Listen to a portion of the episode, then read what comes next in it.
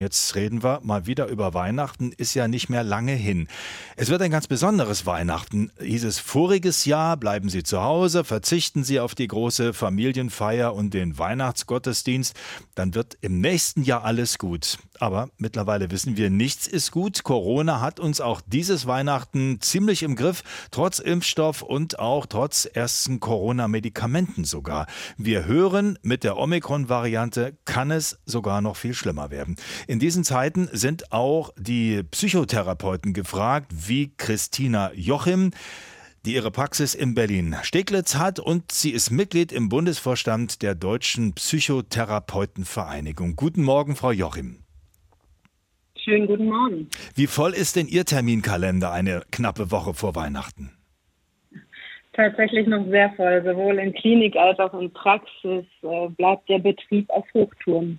Welche Sorgen treiben denn die Menschen um, wenn wir jetzt gerade mal an die Weihnachtstage denken? Das ist ja ohnehin für gar nicht wenige schon in normalen Zeiten eine schwierige Zeit. Viele sind einsam ähm, und das kommt dann gerade zu Weihnachten ganz besonders. Also wie sehr hat das, was Sie gerade zu tun haben, mit Weihnachten zu tun? Ja, es ist tatsächlich unterschiedlich und gleichzeitig kann man sagen, alle sind eher überrascht, auch wenn es in der Wissenschaft ja Prognosen gab, wie es sein kann mit einer weiteren Welle. So ist es doch, dass viele gehofft haben, es ist dieses Weihnachten anders und wenn Wünsche, Erwartungen, Hoffnungen enttäuscht werden, dann haben Menschen natürlich häufig mit Frustration zu tun. Und das sind auch jetzt dann die Themen, die mir in meinem Arbeitsalltag begegnen. Also es geht um Gesundheit, um Risikoabwägung, aber natürlich auch die bei einigen die Traurigkeit, Gemeinschaft nicht so leben zu können, wie sie es erhofft haben. Und es gibt auch die, wo weiterhin ein bisschen, ja, tatsächlich Entlastung herrscht, weil ja auch nicht immer für alle Weihnachten so komplikationslos ähm, die Jahre davor gelaufen ist. Und da verändert natürlich jetzt die Situation etwas, wo vielleicht manchmal auch ein gesellschaftlicher Druck anders äh, da ist, sich treffen zu müssen, zu wollen.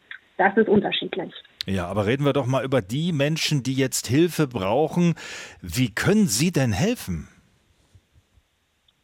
Naja, tatsächlich geht es darum, trotz der Situation zu schauen, wohin mit der Frustration. Ja, also es ist ja ein verständliches, ein normales Gefühl. Also auf der einen Seite geht es darum, so ein bisschen Gefühlsmanagement. Ja, wir nennen das Frustrationstoleranz, also auch zu verstehen, es ist für uns, die meisten von uns die erste Pandemie. Wir sind zwar Pandemie erfahren, aber nicht Pandemie-Verlaufserfahren. Also erstmal Verständnis und Akzeptanz der eigenen ja, Reaktionen, Gefühle damit und dann letztendlich aber auch sich zu fragen, dennoch, auch in der Situation, was ist es denn, was einem sonst hilft? Wie geht man denn sonst mit ähm, ja, Frustration oder Wünschen, Wünschen um. Und das, da haben ja die meisten Menschen gute Ressourcen, um auch in einer solchen Situation das zu managen. Keiner weiß ja, wenn man ehrlich ist, wie das Ganze weitergeht, ob wir nicht vielleicht in einem Jahr wieder über das gleiche Problem sprechen müssen. Brauchen wir vielleicht ganz grundsätzlich, auch mit Blick auf Stresssituationen im Alltag, brauchen wir alle miteinander ein bisschen mehr Gelassenheit? Ja, natürlich ist Gelassenheit hilfreich, aber sie ist halt nun mal nicht so einfach. Ich glaube, es ist tatsächlich, ähm, also viele Menschen wünschen sich ja, sie würden gelassener mit Situationen umgehen können und tatsächlich erleben wir trotzdem Frustration. Und ich glaube, das ist eher tatsächlich zu schauen, diese Frustration gehört da ja auch hin. Es ist ja normal und irgendwie ist es auch manchmal wüt, äh, richtig, mal zwischendurch ordentlich wütend zu sein. Aber es ist umso wichtiger, diese Wut auch wieder loslassen zu können, weil dauerhaft wird sie ja ein zusätzlicher Stressor. Wenn wir sozusagen probieren, weiterhin gegen eine Welle anzuschwimmen, ähm, diese Welle eher anzunehmen, weil Gefühle, jetzt nicht nur die Corona-Welle, sondern tatsächlich Gefühle, Anspannung passiert ja auch manchmal wellenartig. Kein Gefühl bleibt ja für immer.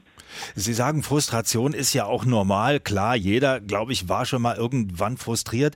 Aber wir erleben ja gerade Anzeichen, dass die Menschen auch zunehmend aggressiv werden, dass es wirklich auch Gewalt in der Gesellschaft zunehmend gibt. Und da, wo man früher gesagt hätte, Mensch, da muss man sich doch an den Kopf fassen, dass die Leute also in Geschäften, wo sie kontrolliert werden, auf ihren Impfstatus zum Beispiel, dass die aggressiv werden. Also da haben wir gerade hier im Programm in den letzten Tagen von unseren Reportern gehört, das ist nicht mehr lustig für viele Beteiligte. Also schlägt da gerade was um in unserer Gesellschaft?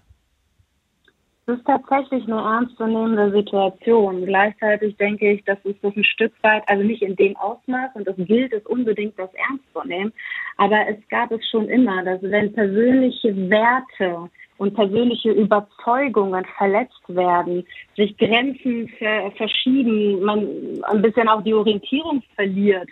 Und das ist ja so. Wir dachten ja letztes Jahr, okay, wir reißen uns zusammen und nächstes Jahr ist es dann alles anders. Also wenn sich sozusagen diese Grenzen und Möglichkeiten der Orientierung für Menschen verschieben, dass dann Menschen mit Angst, mit Aggressivität reagieren können. Das ist in der Tat ernst zu nehmen. Danke herzlich. Das war Christina Jochim. Sie ist Psychotherapeutin in Berlin-Steglitz und Mitglied im Bundesvorstand der Deutschen Psychotherapeutenvereinigung. Diese zweite Corona-Weihnacht ist für viele Menschen besonders schwierig, hat sie uns gerade geschildert.